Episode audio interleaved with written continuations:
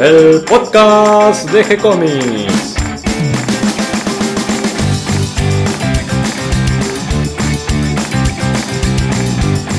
Muy bienvenidos a un nuevo episodio de G-Comics, el podcast donde hablamos de todas las técnicas necesarias para realizar un cómic, cómo dibujar un manga y todo el conocimiento requerido para dibujar esa historieta que tenemos dando vuelta en la cabeza. Mi nombre es Gonzalo García y mi intención, y la de todos los que hacemos G-Comics, es colaborar con aquellos que estén interesados en mejorar, en avanzar, en progresar en su formación como dibujante de cómics. Y otra semana más, un viernes más en G-Comics y me acompaña Catalina García. ¿Cómo estás, Cata? Bien, mejor. Estuve afónica desde hace una semana ya. Estuviste, es un decir, todavía estás eh, como el gallo Claudio. Sí, sí, más o menos. Los aguditos se me van un poquito todavía. Pero puedo hablar, puedo grabar el podcast y que nadie salga corriendo. Sí, igual el problema no es tanto cuando grabas o hablas, sino eh, cuando te pones a cantar, Cata. te concentras ahí en la computadora, te pones a cantar y bueno, ahí salen algunos este, gallos Claudio en medio de tu voz. Y hoy tenemos un lindo tema porque vamos a hablar con Mario Working de Yves Chaland. Yves Chaland es un dibujante francés lamentablemente ya fallecido, pero que fue clave en este nuevo movimiento de revalorización de la línea clara, la escuela d'Hergé y por otro lado la combinación con el estilo Atom de Gillet. Yves es la síntesis de estas dos eh, escuelas franco-belgas de, de la historieta de la BD y bueno, vamos a hablar un poquito de él, de cómo fue su vida y cuál fue su trabajo. Qué bueno Mario, siempre trayéndonos dibujantes franceses, belgas y todo, siempre mostrándonos la historieta francesa. Sí, ese mundo que lo conocemos principalmente por Asterix, por los trabajos de Goscinny, los dibujos de Uderzo, pero que eh, tiene enormes talentos, una producción impresionante y eh, muchos artistas que eh, para nosotros son totalmente desconocidos y gracias a Mario, bueno, nos vamos este, enterando un poco más de, estos artistas franceses y belgas que han enriquecido tanto la historieta y también de sus personajes, sus historias y descubriendo series que hoy en día por ahí si buscamos las encontramos y que tal vez las habíamos escuchado así al pasar pero nunca nos detuvimos a disfrutarlas y leerlas. Entre Claudio y Mario vamos profundizando en ese ambiente. Bueno, y ya vamos a ir a la nota, pero antes vamos a hablar un poquito de las noticias, porque si estuvieron entrando ayer al sitio, vieron que algunas cosas no nos funcionaban del todo bien. Entre las 2 y las 5 de la tarde estuvimos haciendo un poco de lío. lío y experimentos, porque estamos por inaugurar nuestra sección de librería, una tienda donde vamos a vender, por supuesto, cómics, historieta y manga. En papel. Que nos pueden pedir y bueno, eh, se los enviamos por correo. Vamos a ver cómo funciona todo esto. Primero tendremos unos pocos títulos y después la idea es ir sumando. También nos estamos preparando para la próxima Meetup, también haciendo líos con esas cosas. Y preparando la nueva serie que vamos a lanzar la semana que viene. Una nueva serie dibujada por Lito Fernández con guion de quienes habla Gonzalo García. Un experimento que estuvimos haciendo y vamos a ver qué les parece. Además, Estuvimos charlando de que esta semana no leímos ninguna historieta, ningún manga. Estuvimos flojos, bueno, mucho trabajo, pero debería ser un desafío que nos pongamos los dos a ver qué leímos cada semana, a ver qué serie leímos y qué podemos comentar de esta serie entre nosotros. Claro, nos podrían recomendar algunos títulos si alguien tiene alguna historieta que valga la pena leer. Y puedo pasar a contarles un poquito los eventos de, de este fin de semana hasta el viernes que viene. Dale, a ver, Cata, ¿qué, qué, qué podemos hacer este fin de semana? ¿A dónde salimos? Bueno, tenemos varios, varios eventos para asistir. Ahora, por ejemplo, tenemos la séptima feria de editores en el Centro Cultural Conex, en Capital. Eh, es del 10 al 12 de agosto, de 14 a 21, donde va a haber un montón de charlas, todo sobre pequeños editores independientes. Además, también este sábado eh, tenemos la Anicomics, es de 11 a 19 horas, donde va a haber un sector de fanzines donde van a estar vendiendo fanzines precisamente. Y también de 15 a 19 horas está la Feria del Cómic Independiente en la Escuela Da Vinci, donde van a ver también dibujos en vivo, van a, estar la gente que trabaja en la Da Vinci, si no me equivoco tienen una carrera de historieta, donde van a estar los profesores mostrando sus trabajos. Y además Eh, todavía sigue la muestra de originales de Cacho Mandrafini y Kiki Alcatena en el Museo del Humor, que pueden ir a ver los 50 originales que están ahí exhibidos. Y después tenemos uno el viernes que viene, el 17, de 20 a 22 horas, el encuentro de editores en viñetas sueltas, donde van a charlar sobre cómo eh, trabajar sobre los fanzines, donde cómo editar independientemente nuestros trabajos y cómo venderlos y difundirlos. Qué lindo viñetas sueltas. Ahí hicimos una de las meetup donde nos juntamos con Hawk, un lugar muy muy lindo con unas lindas paredes blancas para armar una exposición. Supongo que va a haber muestras de originales junto con, las charlas que van a estar dando. Sí, siempre están cambiando las muestras, está muy lindo. Y además, hoy es el último día para entregar la historieta de la Crack Bam Boom oh, no, del concurso. ¿Y lo terminaste? No, obviamente que no.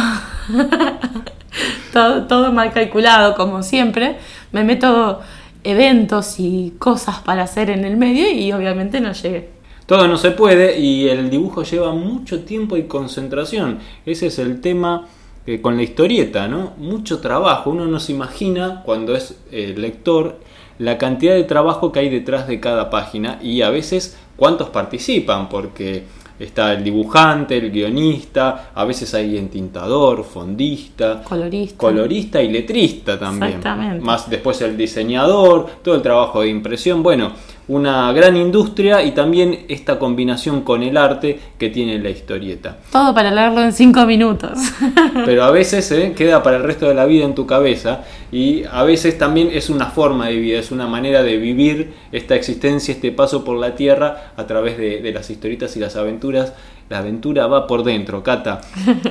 ¿Y qué te parece si hablando de aventura, de pasar esta vida dibujando y a veces vidas breves, hablamos entonces un poquito de Yves Chaland, este talentoso dibujante francés, con Mario Borkin. Dale, los dejo charlando. Hola Mario, ¿cómo estás? Hola Gonzalo, ¿todo bien? Bien, muy bien, contento de encontrarnos a través de, de las redes para conversar nuevamente sobre BD, la historieta franco-belga. Hoy vamos a hablar de Yves Chaland, ese es el tema que me propusiste, un gran autor eh, francés, ¿no? que se desarrolló en parte en Bélgica, pero antes de que me cuentes un poco de su historia y de su obra, eh, te quería preguntar, ¿cómo anda tu libro de la sociedad del naipe? bueno, qué sé yo, más, más o menos, o sea, a ver, eh, el, problema con los libros, viste, que si no, no, no son muy conocidos, o sea, no tienen mucha publicidad, entonces la verdad que... me ese yo, en venta no, no, no te diré que es un fracaso total, pero no es este. Yo creo que es un lindo libro que vale la pena, una novela muy, muy divertida de aventuras, eh, un poco a la manera clásica, ¿no? De, de las historias de aventuras que uno se divierte leyendo. Tiene algo de, del lenguaje de, de historieta, eh, por tu, tu influencia con el dibujo de la historieta y tu gusto por la historieta, y también tiene algo muy visual y cinematográfico que a mí me gustó muchísimo en tu novela de la sociedad del naipe que transcurre aquí en Buenos Aires. Y, y, lo que quería saber sobre todo es si, si estás preparando una segunda parte. Y en realidad sí, yo cuando terminé la primera, eh, eh, empecé ya la continuación, que es un poco más tirante todavía, este y está casi terminada, digamos. Lo que pasa es que estaba viendo también qué pasa con la primera, así que vamos a ver si, si, si da como para. En algún momento hablaré con la editorial a ver si ya quieren leer la continuación y vemos qué pasa. Este, pero bueno, nada, salió y es que no se vendió, eh, nada, yo estoy muy contento igual, pero bueno, un día de estos vamos a hablar de este tema porque la venta de, los libros está muy emparentado con el de las historietas a partir de que en la historieta se fue imponiendo el formato eh, de comic book. Eh, de venderse más en las librerías que en los kioscos, eh, todo ese cambio que se ha ido dando en la historieta en nuestro medio ha emparentado muchísimo lo que es la venta de los cómics con la venta de los libros. Así que la suerte que corra una novela de aventuras como la tuya, la sociedad del naipe, eh, va a tener mucho que ver con lo que le puede suceder a cualquier eh, autor de historietas al publicar su historieta en formato de libro y venderlo en las librerías. Sí, es cierto. También es cierto que, digamos, la industria editorial no está pasando por el mejor momento, este, en general a nivel mundial, pero especialmente acá en la Argentina, entonces todo es como un poco más difícil, ¿no? Este, pero es cierto lo que vos decís, el, el formato de comic book, solo la distribución, porque ya no es distribución en kioscos, sino en librerías, ¿no? Este, es, diferente con el formato de comic book. Pero es cierto que sí, sí, yo mi novela originalmente, ¿te acuerdas? Fue un guion de historieta, que fue creciendo. Este, así que sí, sí, sí, tiene, un, claro parentesco con, con la historieta y con el cine. Y otro dato interesante es que en los libros, cuando se trata de una serie y va saliendo el nuevo número, potencia eh, el episodio anterior. O sea que la venta del segundo libro potencia la, la venta de, del remanente del primero. Y muchas veces incluso eh, hay que hacer una nueva edición. Así que manos a la obra, Mario. tengo que darle, tengo que terminarla. A escribir, a terminar. Sí. Eso, a terminar la segunda aventura y a publicarla, a ver cómo va la aventura en, en el mercado editorial. Ya nos vas a contar de eso también. Y si te parece, vamos entonces a hablar de nuestro invitado especial de hoy, eh, a Yves que lo tenemos aquí de forma virtual. Exactamente, sí, para mí uno de los mejores dibujantes franceses de todos los tiempos. Este, la verdad es formidable la obra. Bueno, no fue muy larga porque pobre no vivió mucho, murió a los 33 años en un accidente de auto, pero lo que hizo hasta ese momento para mí es impresionante, ha quedado ahí en la... Eh, si querés, hablamos un poco de, él. Claro, porque él es uno de los eh, defensores de estos dibujantes que han revalorizado eh, la línea clara de, la escuela franco-belga, la escuela d'Hergé.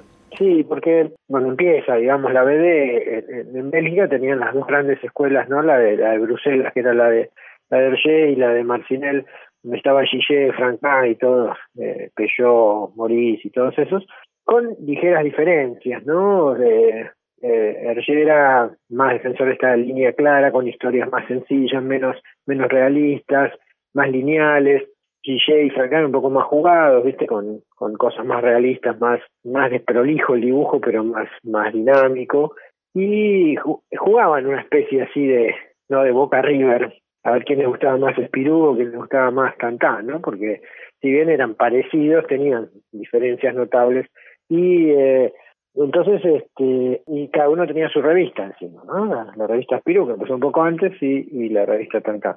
Eh, nosotros hemos hablado ya de los principales representantes, bueno, Gillet, eh, eh, especialmente el gran maestro ¿no? de, la, de la escuela de Marcinel, y Hergé con Jacobs y, y Martán y todos estos en, en lo que sería la, escuela de Bruselas.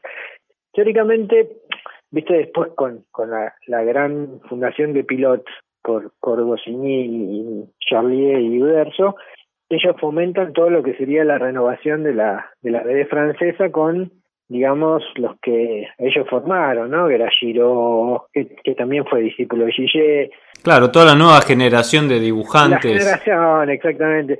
Druillet, este, qué sé yo, Tardí, eh, Vilal, todos los grandes así de la BD francesa de, los 80, y que son los que crean a su vez la, la continuación, ¿no? Eh, que ahí la, la explosión por ahí de la ciencia ficción y de, de ¿cómo se llama? La fantasía heroica, la fantasía épica, con revistas como Metal Hurlant, Fluid Glacial, Azuid, qué sé yo, que son los que, digamos, generan toda la nueva generación francesa. Y digamos, eh, pertenece a los, digamos, la tercera línea, los que vinieron después de Giro y todos estos, y que hacen sus primeras armas en, en Metal Hurlant. Pero lo que tiene esta generación, o por lo menos tres o cuatro de estas generaciones, es un gusto por, por la cosa retro, ¿no? Sí, podemos nombrar a Ted Benoit, que del cual ya hablamos. Ted Benoit, sí, Serge Leclerc. Serge Clerc, que, es un, uno de los también de los defensores de línea clara, Floch, eh, Lou Cornillon, que era amigo y compañero de Chaland, eh, y que tienen como de una manera una, una visión un poco más, este, eh, qué sé yo, no te diría totalmente retro, pero sí eh, de rescatar, digamos, el clásico cómic belga de los años 50. Y Chaland especialmente es, tiene como maestros específicamente a Gillet y a, y Francan, o sea, toda la escuela de Marcinel, y es uno de los de los estudiosos y, como que responsables de que, renazca un poco ese estilo que uno de los digamos de los grandes eruditos teóricos de, de la BB que se llama Pasamonic, Didier Pasamonic bautizó como línea atómica o átomo, ¿no? Eh, el estilo así eh, de dibujo tipo Gillet y Franca, ¿no? Con, con Spirou. Claro, que es una línea clara pero con valor, con mucha fuerza,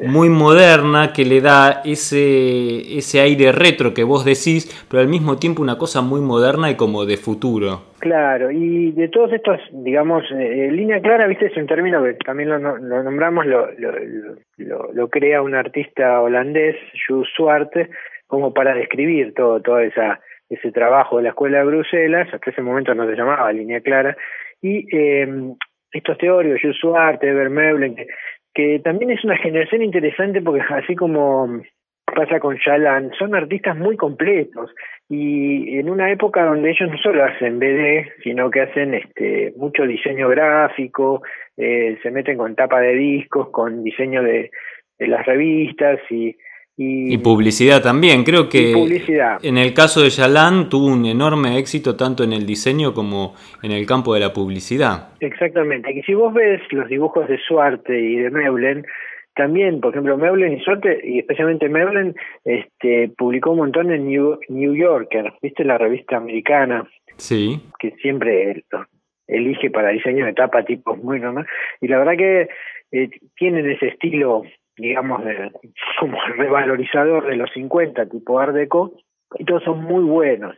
Yalan lo que tiene también de alguna manera es que hace una excelente fusión entre la línea clara de, de la escuela de Hergé, digamos, y este famoso estilo atómico o átomo de, de la escuela de Gillet.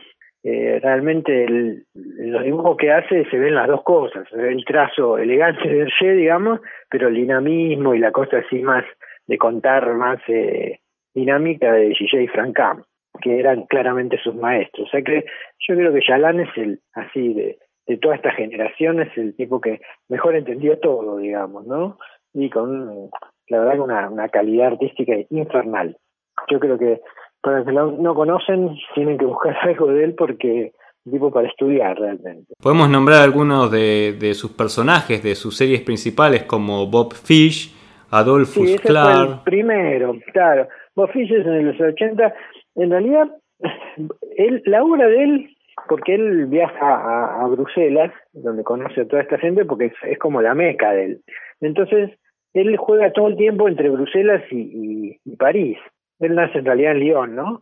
Y vive en, el padre se muda en Irak, ese pueblo donde él pasa toda su infancia, pero después cuando, cuando empieza a dibujar y, se hace medio notorio porque la primera, en realidad lo, primero hace los 17 años, en una revista que se llama Biblipop, una cosa chiquita. Y después de estudiar en la Academia de Artes, arman una especie de fanzine con, su amigo Lucas Neon y ahí se hacen medio notorios y ahí los reclutan los de los humanoides asociados, ¿no? Para en Y él empieza, estas, las cosas que hace para en son también un poco retro, y estos personajes que aparecen en Metal también aparecen en Magic Strip, que es una, digamos, el sello de los Pasanos Monique en, en, Bruselas.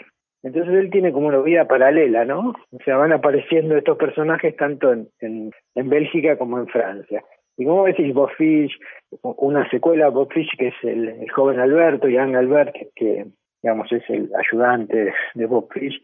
Y sí, Adolfo es una ya de ciencia ficción, que también aparece tanto en, Bélgica como, como en Francia Metalular y después en Astrapi creo. Y, y después para mí el que más me gusta que es Freddy Lombard, ¿no? Freddy Lombard es un, personaje muy parecido a Tantan, o sea, medio, lo único es narigón, como los personajes, viste, con, que dibujaba Gillet, con una nariz así medio este, de corta, puntiaguda, pero tiene el jopo de Tantan y, y, es muy parecido. Y tiene bastante de Tantan realmente pero con, con el trazo así más este franquiniano o gisiano. Y Freddy Lombard, él hace creo que cuatro o cinco episodios, para mí es el, más logrado. Aunque Adolfo Clar es, muy lindo también. Él también eh, ayudó a, fue ayudante de, ¿cómo se llama? De Giro, de Moebius. Ah, eso no lo sabía. Eh, sé, que fue colorista de, una de las series, creo que del Incal o de alguna otra. El Incal Lumière, uno de los de ¿viste? las cuatro del Incal, creo que lo colorea él. La mujer de él, él se casa con una mujer que es colorista, así que más o menos este, habrá aprendido de ella. Y Sí, después creo que sigue, viste que Moebius tiene una, una cosa medio rara que se llama el garaje hermético. Sí. Y uno de los personajes ese que tiene el casco medio explorador inglés, se llama Mayor, Mayor Fatal. Eh, creo que él después para Metal Urbana hace como un, como una secuela de eso. Una especie de spin-off del personaje. Claro, exactamente. O sea que tiene, o sea, bastante contacto con, con la cosa de Moebius en, Metal Urbana. Y no sé si vos conocés la historia, perdón, de, de que cómo él llega a dibujar también Spirú y Fantasio. Claro, porque él, era muy admirador de, toda esta escuela, ¿no? Admiraba mucho a... Hay un personaje también que la gente no conoce mucho, pero de toda esta escuela de Marcinel, eh, uno que se llama Maurice Tillier. Maurice Tillier, desgraciadamente, como, como él también se, se mata en un accidente de auto, pero trabajaba con Francan y con Guillén en Espirú. Y él después hace un personaje que se llama Gilles Jourdan, que es un detective, qué sé yo. Y un dibujo bárbaro, muy preciso, y él eh, toma mucho de, de la verdad que era un gran admirador, entonces él se pone en contacto con Frank Kahn y con Gillet y todos estos allá en, Bruselas, y eh, en su momento, cuando Frank Kahn deja de dibujar Spirou, se lo dan a otro dibujante que yo la verdad que no nunca lo vi mucho, que sigue un poco el estilo clásico de Spirou, pero todo el mundo le, le pega bastante porque dicen que es bastante nada, que no, no es gran cosa. Y entonces, este, como que el personaje pierde, pierde un poco de, de ¿cómo se llama?, de inercia. Y eh, de alguna manera Yalan tiene ganas de, dibujar y hace unas, unos dibujos en blanco y negro muy a la manera Gillet. O sea, eh, rescata al, al, al, digamos, al Spirú y Fantasio de Gillet, ¿no?, de los 50 que es eh, totalmente distinto como se venía dibujando en ese momento. O sea, Fournier, que es el seguidor de Coso, es un dibujo bastante más clásico a lo Franca. Pero hay un lío porque Dupuy, que era la, editorial, medio le había asignado seguirlo a otros dos dibujantes, unos tipos que llaman Tom y Jerry. Y, medio que no, no, termina de decidirse. Él termina, creo que hace 46 páginas de eso, que se llama Corazones de Acero, y es un homenaje claramente a Gillet, ¿no? En blanco y negro. Creo que lo ayuda Jan, viste, un, guionista que también trabaja con él en Freddy Lombard, pero no, la editorial al final no lo, o sea, lo deja ahí, lo, cajonea. Pero él, él sigue con la idea y después con Jan se juntan y, hacen como una, hacen una versión en color y una continuación ya más tarde, creo en el 84, 86, pero tampoco anda, porque la, editorial no, viste, no, no sé, da muchas vueltas o no quiere quedar mal con nosotros y entonces eso quedó en la nada. Después, cuando él se muere, digamos, hay como una visión póstuma y, y la verdad que, eh, digamos, un poco suele pasar esto con el morbo, ¿no? La muerte realza mucho las cosas, entonces después finalmente está considerada como una de las mejores cosas de Spirú y se editó tres o cuatro años después de la muerte, entonces como que se hizo muy famoso esa versión. Y es una lástima porque él era el continuador natural de Spirú, la verdad que hubiera hecho la serie y, con ese espíritu, era, era realmente la, la, el autor ideal para seguirlo. Una lástima que la editorial no lo acompañó. Pero viste lo que pasa, ¿no? O sea, son editoriales que piensan más por ahí en la cosa monetaria que, artística. Sí, o tal vez fue cuestión de tiempo, como lamentablemente él se fue tan joven eh, en el accidente automovilístico que muere a los 33 años. Y lamentablemente también con su hija muere en, se mató este con su hija chiquita, sí, sí, sí, una desgracia. Digamos que en el mejor momento tal vez de, su madurez como artista, tenía muchos años para dar y desarrollar todavía su estilo y, cuántas eh, series eh, hubiese podido dibujar, ¿no es cierto? Pero, pero bueno, Sí, las cosas pasan. Estos tipos que mueren jóvenes muchas veces es como, no sé si llamado premonición o qué sé yo, es un tipo tremendamente activo, viajaba por todos lados, viajó a la África, se la pasaba viajando. Eh, y realmente hizo mucho, digamos. En esos 33 tiene una producción que realmente es asombrosa para el corto. Uno dice que lástima porque de, seguir hubiera hecho quién sabe hasta dónde, ¿no? Pero es como que de cierta manera esta gente que muere joven es como que de alguna manera o se la ve venir, qué sé yo, y hace un montón de cosas en todo este lapso. Sí, y como que manifiestan su talento de una manera muy temprana.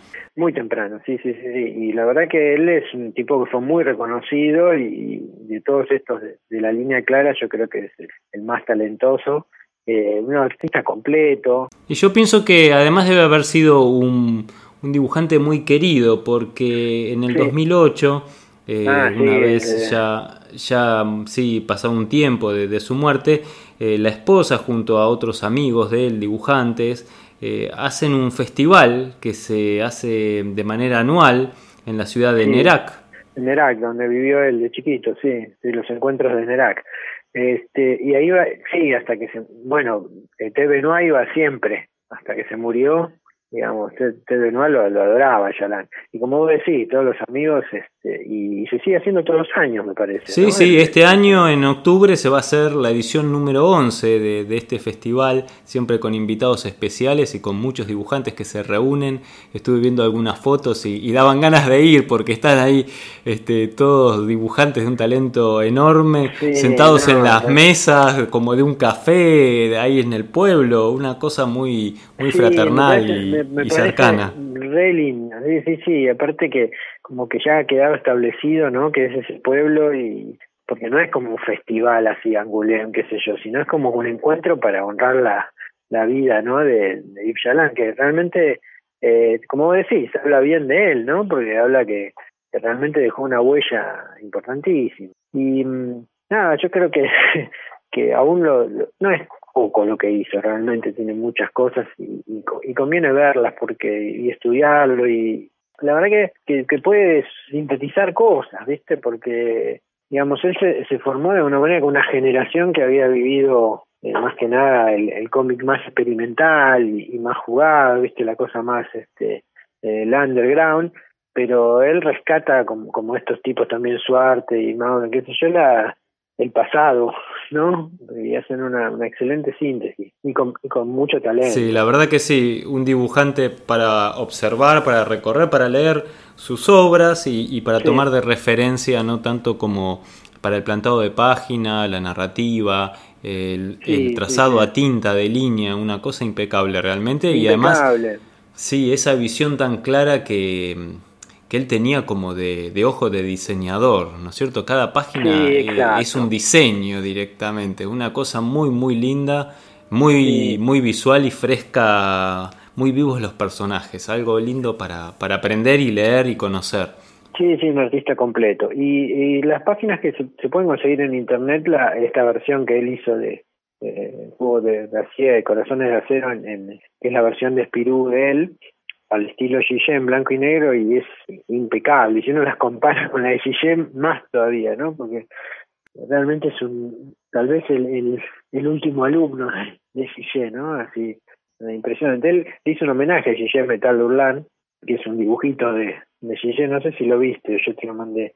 No, vi que, que estaba en eh, como referencias este homenaje que él le había hecho sobre la vida de Gillé, pero no alcancé a verlos. Sí, sí, él es un admirador de Gigi y de Francán, o sea, realmente bien estudioso, ¿no? la verdad que, no, no, hay que conocerlo allá, no es por ahí tan conocido acá porque yo no sé si, en castellano la de Freddy Lombard se, se tradujo, por lo menos en España. Eh, creo que Adolfo Clar y los otros no, no sé, yo no, no lo vi, pero por, ahí sí, tenía que preguntar a Claudio si en el Telequia tienen algo, pero pero no creo. Vamos a poner con el texto que acompaña el, episodio de hoy.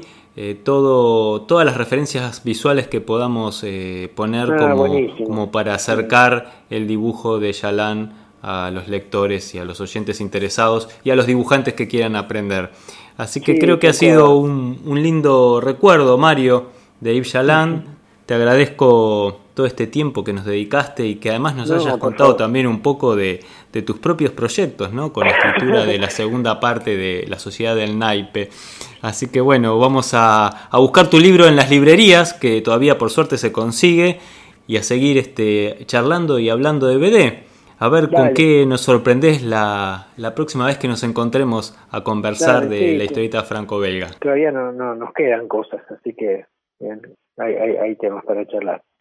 Muchas gracias, Mario. No, gracias a vos, Gonzalo. Un abrazo grande. Un gran abrazo. Espero que les haya gustado este pequeño recorrido y este pequeño homenaje a Ibn Shalam y que lo hayan disfrutado tanto como lo disfrutamos nosotros. Y ahora antes de despedirnos y antes que Cata se quede sin voz, Recuerden que pueden recorrer nuestro sitio de gcomics.online donde van a encontrar eventos, historietas, podcasts, notas, videos, videos y más. Y ahora una, próximamente una librería online. Sí, en la pestaña de agenda ahí van a encontrar los detalles de todo esto que estuviste comentando y por supuesto los videos de Diego Arandojo, no se los pierdan. El último, un homenaje a Maicas, muy lindo, lo estuve volviendo a ver el otro día y eh, realmente eh, se disfruta, se disfruta, es un lindo recuerdo y una linda manera de tener presente a los artistas como Maicas que nos abandonaron hace poquito. Sí, y mm, además tenemos las historietas que tenemos a los lunes El sonido de la noche de Ushiro Nana, los martes de ID de Alberto Saichan, que ahora vamos a estrenar Jorogumo, El príncipe samurái de Lito Fernández. Los miércoles tenemos al Vigía cada tanto, de Nico Urich y a Down de Feli White. Em, los jueves tenemos a Bronx de Alberto Saichan. Sí, y los jueves nos va a faltar ahora la tira cómica de Lito, porque los martes van a estar los dos maestros, uno haciendo humor y el otro haciendo una historieta de aventuras. Y bueno, los jueves está Saichan solo haciendo su historieta en blanco y negro. Y faltaría Lito Fernández con alguna tira cómica. Se lo podemos proponer, a ver qué le parece. Y además, los viernes tenemos a Alma Riquelme. Y para sumarle a todo esto tenemos dos series ya completas, el primer episodio nada más porque esto continúa, tenemos a Spectrum Warriors y a Nodo. Bien, así que a leer y a divertirse. Espero que todo esto sea útil y agradable para ustedes. Le damos la bienvenida a todos los que se sumaron en el día de hoy y le damos las gracias a todos los que nos comparten en sus redes sociales y ayudan a que cada vez seamos más. Recuerden que pueden escucharnos en iTunes y en iVoox y que si les gustó el programa pueden darnos un me gusta, escribirnos una reseña y ponernos las estrellitas que nos merecemos si nos merecemos alguna, ¿no? Sí, cinco por ejemplo. También pueden acercarnos sus propuestas y sugerencias y no se olviden, nuestro próximo podcast va a ser con una entrevista a Lito Fernández que nos va a hablar de esta serie nueva que va a estrenar. Escríbanos, también pueden hacerlo a través del Facebook, les vamos a responder siempre con alegría y continuaremos publicando nuevos episodios. Gracias y hasta la próxima. Gracias Cata. Gracias Gonzalo.